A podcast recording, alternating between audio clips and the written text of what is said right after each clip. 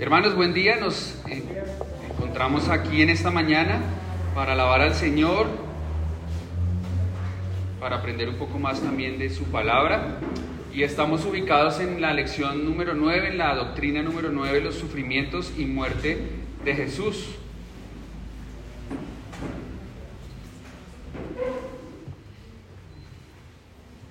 La idea es que pensemos un poco, recordemos, traigamos a nuestra mente la importancia que tiene el hecho de que Jesús haya sufrido y haya muerto.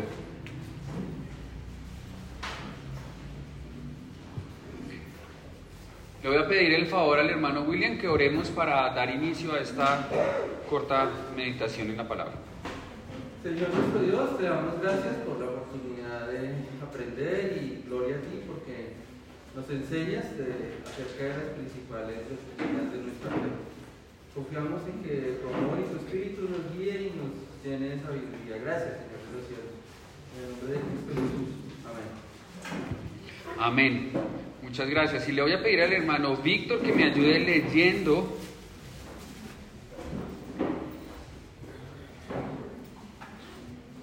el primer, del primer párrafo vamos a leer hasta el primer punto, por favor. Dice, dice así, el 9, dice, los sufrimientos y muertes de Jesús.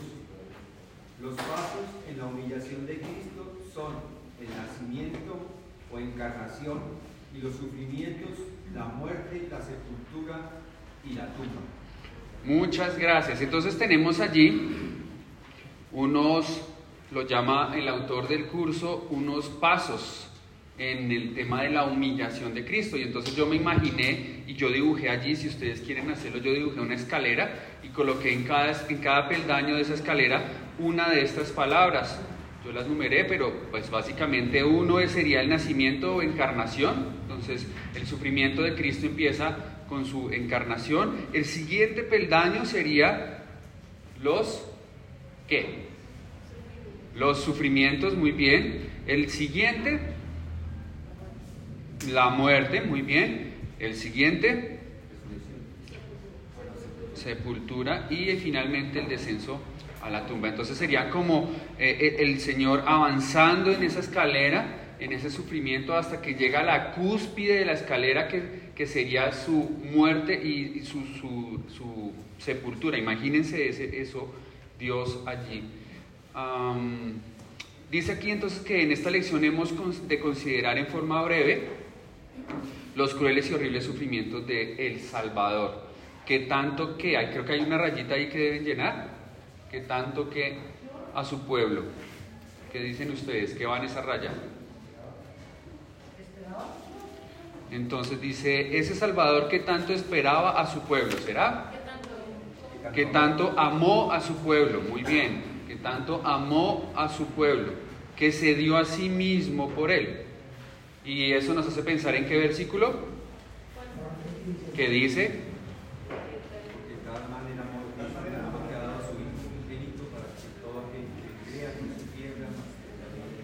Muy bien, entonces coloquen esa referencia ahí al lado en su margen, Juan 3:16. Entonces este, esto nos hace pensar, nos hace reflexionar en que tanto amó Dios al mundo que envió a su Hijo para que eh, muriera en la cruz. Y tanto nos amó el Señor Jesús que Él mismo se dio en amor por nosotros.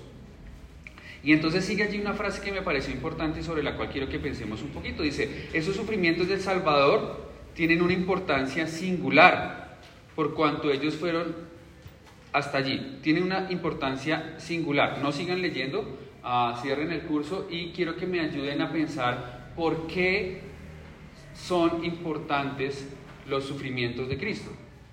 ¿Por qué son importantes o por qué es importante el sufrimiento de Cristo si lo englobamos en singular en una sola, en, en un sufrimiento?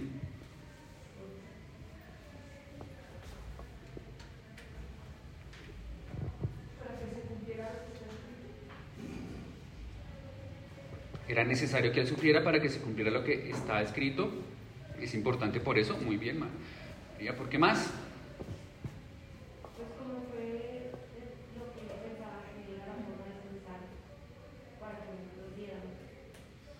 Porque fue su manera de expresar su amor, el sufrir. ¿Sí? Te, ¿Sigo bien la idea? Bien, gracias. ¿Qué más? Eso expresa la humanidad de Cristo. También, si no hay sufrimiento, no hay humanidad, porque Dios no sufre. ¿Más o menos? Era un requisito de Dios. En, en físicamente, ok, listo, gracias, sí. Era un requisito de Dios. Porque fue una exigencia, un requisito de Dios, muy bien. ¿Por qué más? Porque así, él, estando ahora en el cielo, se compadece de nosotros cuando sufrimos. Para poder compadecerse de nosotros, habiendo sufrido lo que nosotros podemos llegar a sufrir. Bien, ¿qué más? Exprimamos, sigamos exprimiendo el cerebro. ¿Qué más? ¿Por qué más era importante que él sufriera? Por la expiación.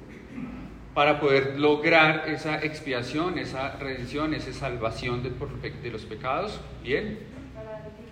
Para dar ejemplo de sufrimiento. Predestinado a morir por los pecadores. Para cumplir de esa, esa destinación previa. ¿Qué más?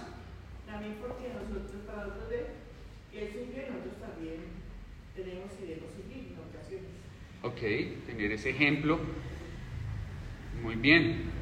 ¿Alguno más?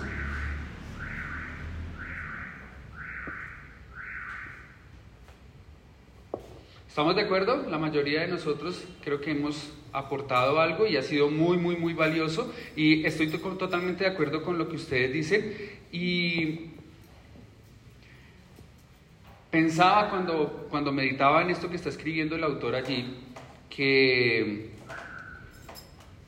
que al final todo lo que estamos diciendo es muy cierto.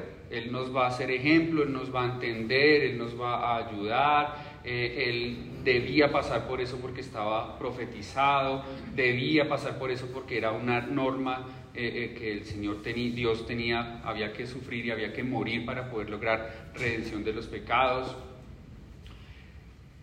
Pero al igual que a ustedes, a mí en su momento se me pasó que hay un versículo que dice que todo fue hecho por Él, por medio de Él y para Él. Y los sufrimientos de Cristo fueron para la gloria de Dios.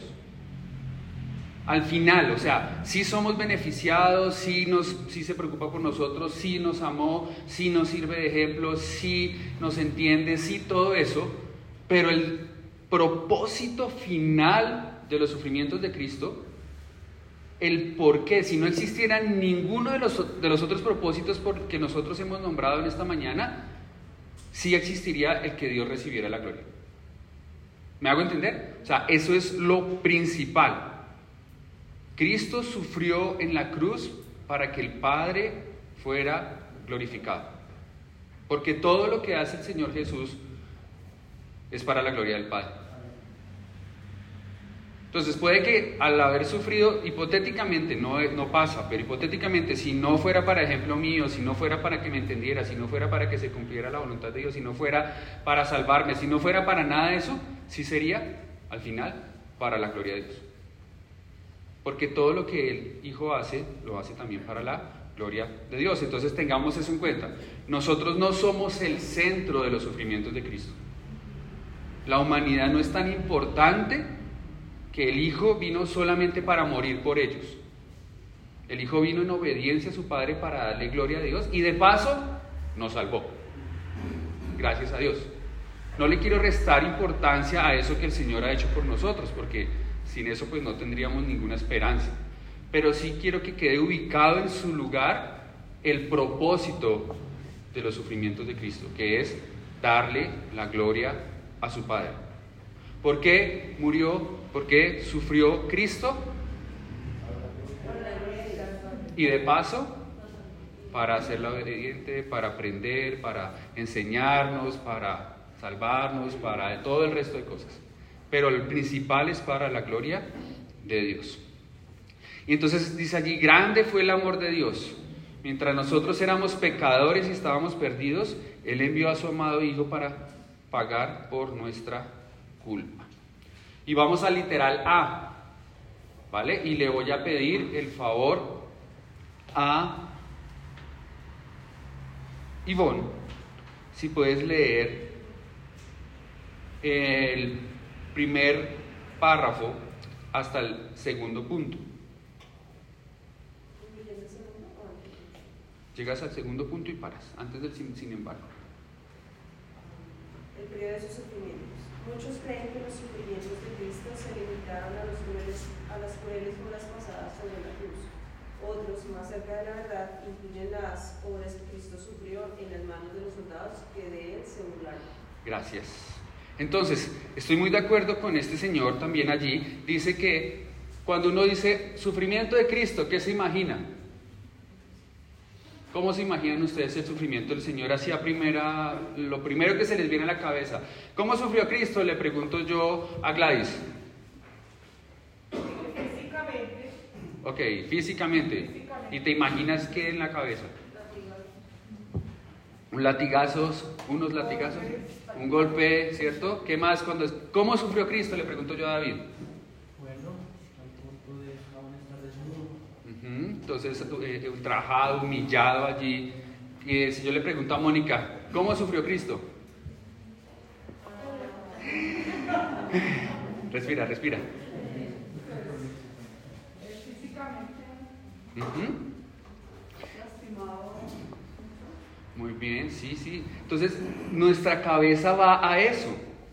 Porque digamos que de alguna manera es en lo que se hace énfasis de en, en- los evangelios, en, en- las profecías, eh, hoy en día en las películas. Cuando hablamos y predicamos el evangelio, hablamos de ese sufrimiento, de los golpes, de, las, de, la- de- de los latigazos, de la lanza, de los clavos, eh, de su sangre, eh, y eso es muy importante. Pero este Señor nos hace ir un poquito, nos exige un poquito más y nos dice, el Señor Jesús no solo sufrió allí, sí, como veíamos la escalera que les mencioné. ¿Dónde empieza el sufrimiento del Señor Jesús? ¿En la cruz? ¿O unos peldaños más abajo? En la venida, su venida está conectada al deseo medio Desde su nacimiento. Ajá. Y entonces, muy bien, Él nos nombra aquí cinco punticos. Como dice el hermano Fernando, les tengo cinco punticos.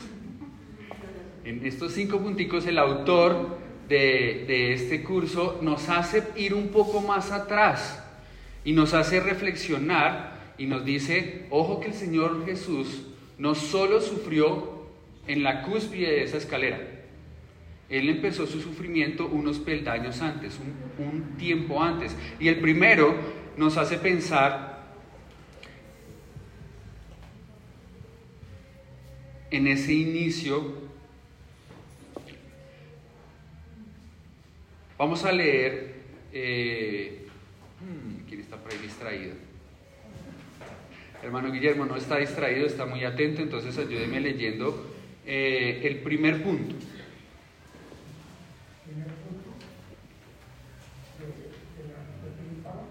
Jesús era santo,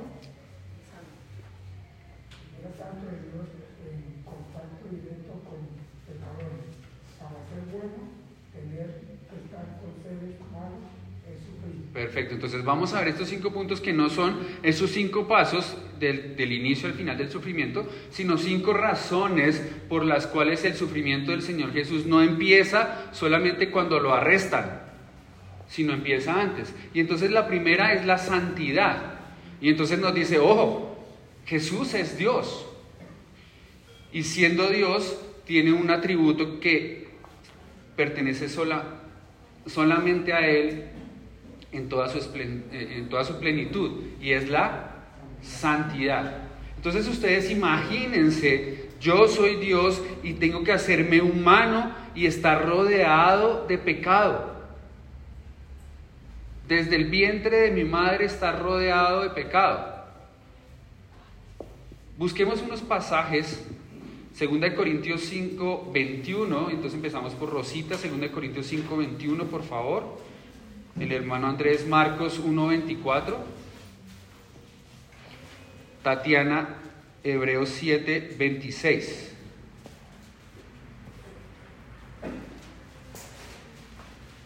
Dice, eh, al que no conoció pecado, por nosotros lo hizo pecado, para que nosotros fuésemos hechos justicia de Dios en él.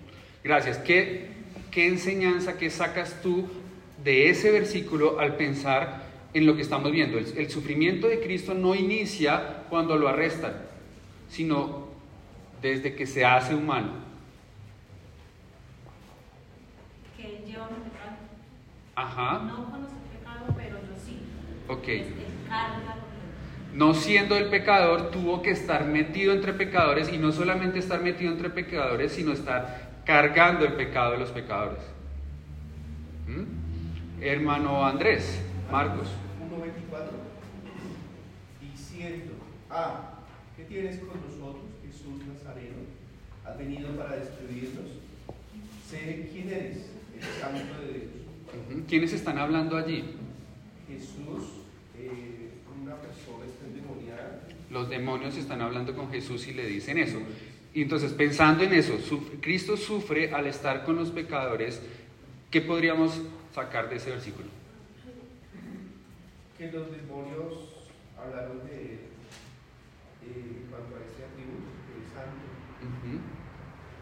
También podemos ver allí que tuvo que, como Dios, estar, ah, discúlpenme lo que voy a decir porque no es exacto, estar tú a tú con los demonios.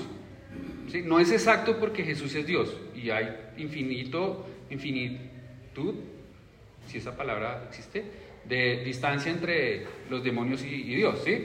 Pero tuvo que hablar con una persona, él mismo en un cuerpo humano, con alguien que está endemoniado y los demonios hablándole en la cara, yo sé quién es usted, usted viene, y él tener que, ¿sí? Se pierde ese respeto, digámoslo así. Imagínenselo a Jesús en el cielo, en el trono, ¿en dónde está el demonio? O esos demonios, ¿dónde estarían? Yo me los imagino a los pies, allá tratando de, sí, como no, no me mire, no. Pero en este caso están es cara a cara. Eso debe ser tortuoso, digo yo, doloroso para Dios. Un demonio me está encarando a mí. Yo soy Dios. ¿Me hago entender? Eso es sufrir, porque Él es Dios. Eh, por eso allí nos dice que Él se despojó. No tuvo en cuenta ser igual a Dios, sino que se hizo humano. Y como Él se despoja de esa gloria, de eso que es Él, pues el demonio se siente como, como, ven, venga, hablemos, hablemos. Tengo que decirle vainitas, ¿sí? Y el Señor Jesús no puede, con su esplendor, con su gloria, simplemente desaparecerlo porque tiene que seguir en el plan que Dios le estableció. Sufrimiento para Dios, para mí, pero para Dios, para Jesús, hablando de Dios como Jesús, sí. ¿Qué dice Hebreos 7, 26? 16.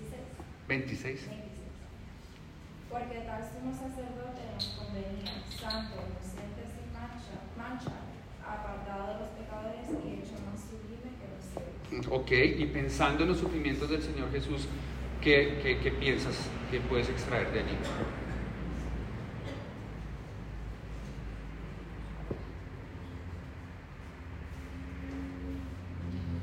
Estamos pensando en el Señor Jesús como ese sumo sacerdote que nos convenía santo, sublime, sin mancha, para representarnos a nosotros, ¿cierto?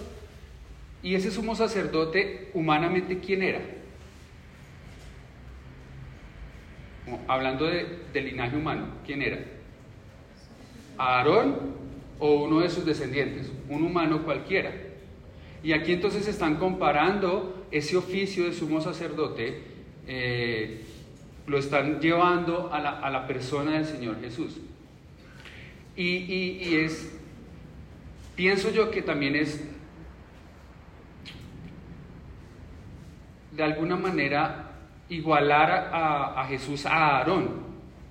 Él es Dios, Él es todopoderoso, Él es. Y, pero aquí lo están comparando como, como con un humano. Ese sumo sacerdote era pecador y no sé qué. Aquí tenemos un sumo sacerdote que es mejor que no sé qué, pero para que el hombre lo entienda, lo están comparando al Señor, creador del cielo y de la tierra, el todopoderoso, lo están comparando con un humano. Eso también es bajarlo a un nivel en que el cerebro humano, que es pequeñito, limitado, pueda llegar a entenderlo. Entonces en su oficio él también tuvo que rebajarse para poder lograr que los humanos lo entendieran. ¿Me siguen la idea? Eso también es sufrir, porque él es mucho más grande que un sacerdote. Pero para que yo como humano pueda entender qué hace él por mí, porque en la cabeza limitada no me cabe, Entonces el autor de Hebreos tiene que bajar al Señor, Dios Todopoderoso, al nivel de una figura humana, el sumo sacerdote, para que yo lo pueda entender.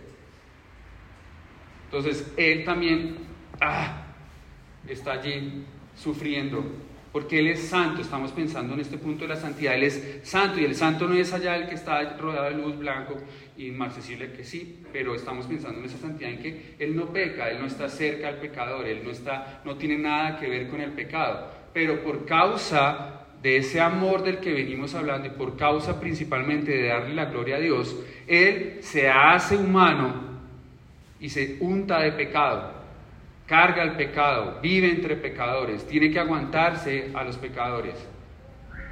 Está jugando fútbol cuando niño y el primo le mete su patadón y él tiene que guardar la calma. La mamá llegó de mal genio y empieza a regañarlo y él no ha hecho nada malo y él tiene que guardar la calma. Sufrimiento del Señor siendo Dios por amor a nosotros los pecadores. El segundo punto, vamos a leer el segundo punto, hermano David, leamos el segundo punto. Sufrió ataques de Satanás, en el, en el desierto vemos al diablo tentando. Muy bien, muchas gracias. Y entonces vamos a pensar en algunos versículos. William, Mateo 4.1. María Ofelia, Mateo 4.3.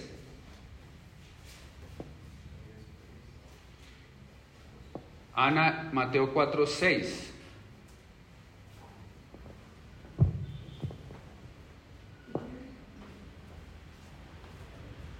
¿Qué dice Mateo 4.1? Mateo 4.1 dice, entonces Jesús fue llevado por el Espíritu al desierto para ser tentado por el diablo. Muy bien, 4.3. Y vino a él el tentador y le dijo, si eres hijo de Dios, di que estas piedras se conviertan en pan. Y 6. Y le dijo, si eres hijo de Dios, échate abajo porque está escrito, a sus ángeles mandará acerca de ti. Ayúdame con el... Ay, perdona. Sigue. Tus manos te sostendrán para que no tropieces con tu pie en piedra. Muchas gracias. Ayúdame con el 9 también, por favor.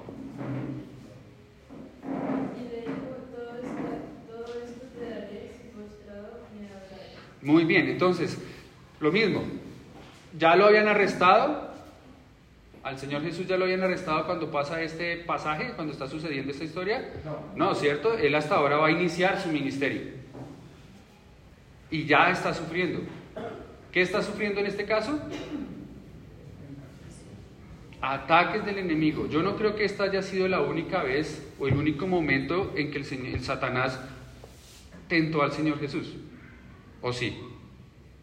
¿Ustedes desde cuándo tienen conciencia que tienen tentaciones?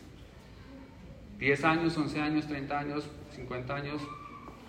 Desde chiquito uno tiene tentaciones y uno se pone a pensar eh, eh, situaciones en que, uy, yo quise hacer esto pero no lo hice. O a veces quise hacer esto y sí lo hice. Eh, creo que es la mayoría de casos. Sí. sí, sí, yo quise quedarme con ese chicle que me encontré ahí me lo- cuando era chiquito y me lo quedé. O lo que sea, ¿sí? La tentación está alrededor y entonces Santiago nos habla bastante de ese tema. Y si el Señor Jesús era humano, que así era, ya lo vimos, la Biblia lo, lo enseña, la tentación estuvo acompañando al Señor Jesús toda la vida. En este momento puntual, a los 30 años, a los 30 años, nos muestran este capítulo y nos dejan ver ese espacio de tiempo y, y uno dice gracias a Dios porque no se dio a esa tentación. Pero 30 años hacia atrás, todos los días y todos los años el Señor Jesús estuvo rodeado de tentación. ¿Eso es chévere? ¿Les gusta estar en tentación? ¿Les parece algo que vale la pena repetir? ¿Sufren cuando hay tentación? ¿Por qué? ¿Por qué no es rico pasar por la tentación? ¿Por qué sufre uno cuando hay tentación? Porque el Espíritu Santo de Dios lo hace sentir a uno triste por, lo, por ceder a Dios. Ujú. Y la tentación es atractiva, a Ajá. uno le gusta, pero o sea, hay una lucha entre lo que quiere y entre lo que exige. Entonces eso lo hace difícil. Claro. Fui al médico hace un par de días y entonces eh, entré al mundo de los triglicéridos altos.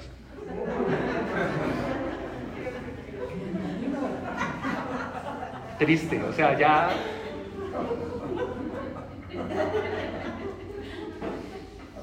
Nada que hacer. Y entonces la doctora me dice, coma muchos frutos secos, bien. Eh, fruta, bien, no hay problema. Pescado. Pescado. O sea, ahí se me acabó el mundo. No me gusta el pescado.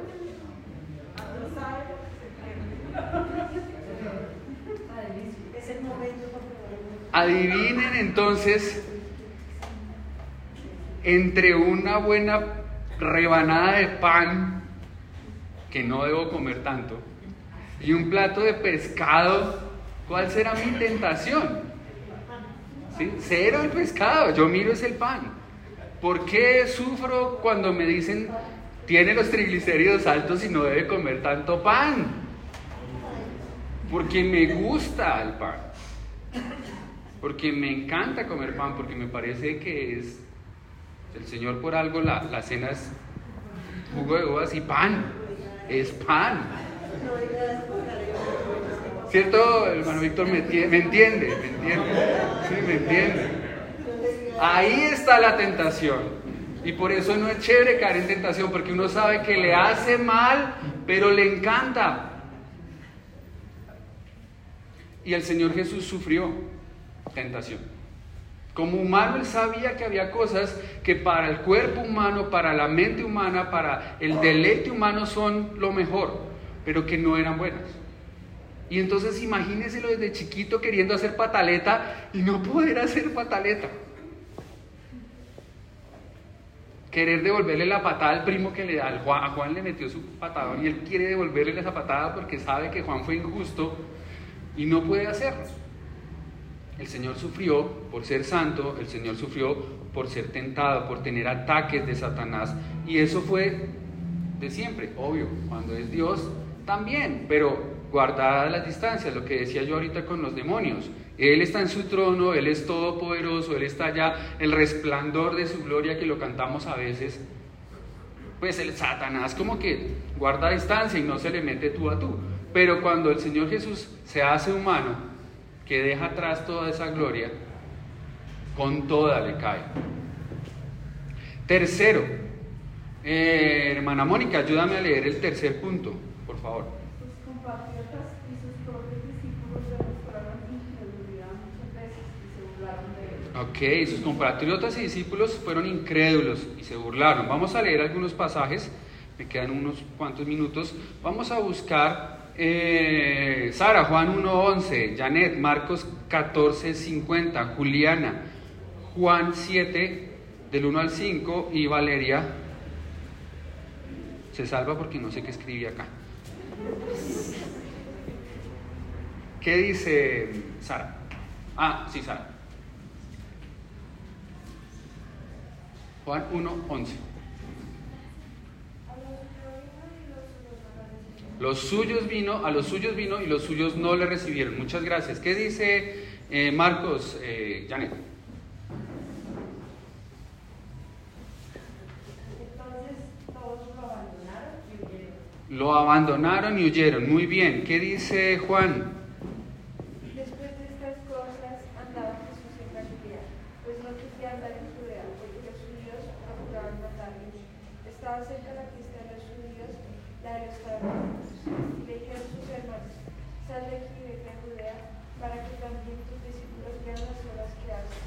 Porque ninguno que procura darse a conocer hacia alguien secreto. Si estas cosas haces, manifiéstate al mundo, porque ni aun sus hermanos creían en él. Ni aún sus hermanos creían en él. Entonces imagínense cómo es para Dios vivir en un mundo que Él creó, que Él diseñó, que Él lo sustenta, que Él lo soporta, que Él hace todo por ese mundo. Se revela al mundo y el mundo no le cree. Lo rechazan, lo abandonan, se burlan de Él. ¿Pasó solamente desde que lo arrestaron en adelante? No, cuando él estaba en su ministerio, y incluso Juan dice, vino y no le creyeron, no lo recibieron, más a todos los que le recibieron, dice el versículo 12. Triste, ¿no? ¿Sufrirían ustedes o sufren ustedes cuando no les creen, cuando ustedes hacen algo correcto, recto, bueno y ah, usted se lo bajó de Facebook, de Google, de alguna vaina, esa tarea no es suya? yo lo hice, yo lo pensé, yo lo redacté, yo... No, eso no es suyo, mal. O hacen una buena acción, algo que vale la pena resaltar y, lo regañan. Así como cuando usted llega todo bonito con el desayuno, hace el desayuno para su esposa y llega con el desayuno para la esposa y lo pone ahí sobre la mesa. ¿Por qué usó esa losa? Esa losa es la de los invitados. Venga, o sea, o sea, ¿con qué ganas uno vuelve a... ¿Sí? ¿Me hago entender? Algo así, guardando las proporciones, le pasa al Señor. El Señor hace todo por la humanidad. Él la inventa, Él la crea, Él busca lo mejor, el beneficio, todo para que los humanos sean felices. Y llega y se presenta, yo soy el creador de todo, yo hice todo por usted, yo lo amo, vengo a ¿Qué le pasa, loco? Y lo mandan a arrestar y lo mandan a matar después. Sufre desde que se hace humano. El punto número cuatro. Eh, Mabel está ocupada, entonces ah, Ivonne ya leyó. Lorena. Vale,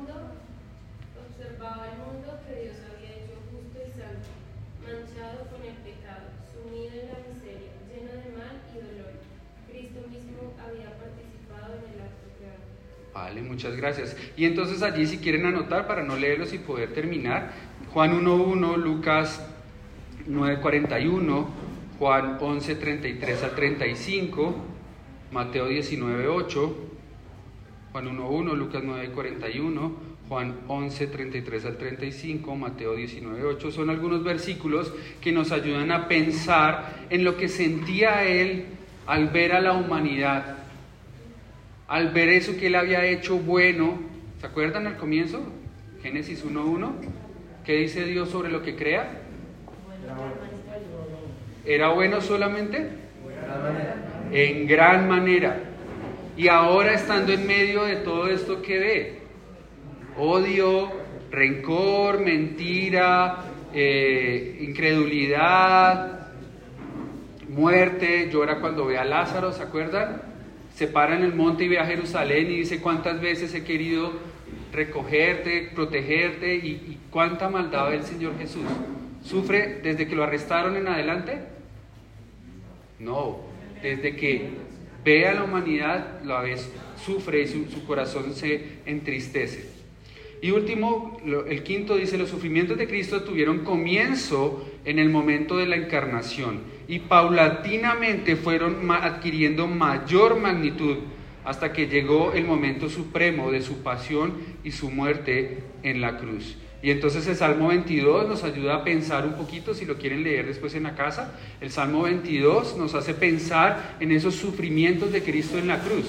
Es un salmo profético, mesiánico, y nos hace pensar en eso. De principio a fin, mientras el Señor Jesús estuvo aquí en la tierra, Él sufrió.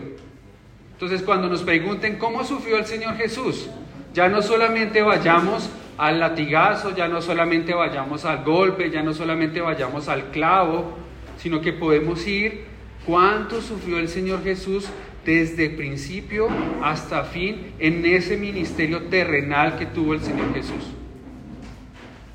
Y démosle gloria a Él porque lo hizo para qué? ¿Por qué sufrió el Señor Jesús?